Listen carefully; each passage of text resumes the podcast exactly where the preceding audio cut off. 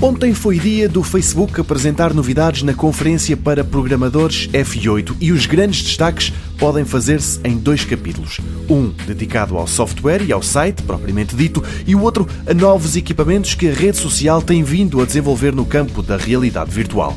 Esses destaques ficarão para daqui a uns dias. Hoje espreitam-se as promessas do que aí vem ao nível das apps e uma, desde logo, muito bem-vinda, tem a ver com o Messenger para smartphones. Foi há já algum tempo que o Facebook decidiu separar a aplicação dedicada em exclusivo às mensagens da principal relativa aos posts e aos likes na rede social.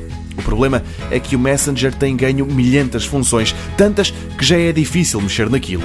Mark Zuckerberg promete uma nova versão simplificada desta app das mensagens. O que também está a ser preparado, e esta foi a grande novidade da conferência, é um sistema paralelo ao Facebook que visa explorar o mercado das apps de relacionamentos. É coisa séria, diz a rede social. A ideia não é abrir a porta a encontros de uma noite, mas sim juntar pessoas solteiras que tenham interesses em comum.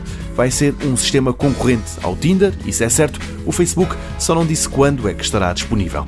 Por fim, e para quem quiser mais privacidade, Zuckerberg diz que está a criar uma ferramenta que se chama Limpar a História. O que se pretende aqui é que o utilizador possa ver que dados o Facebook foi armazenando ao longo dos tempos e depois que esses dados possam ser apagados.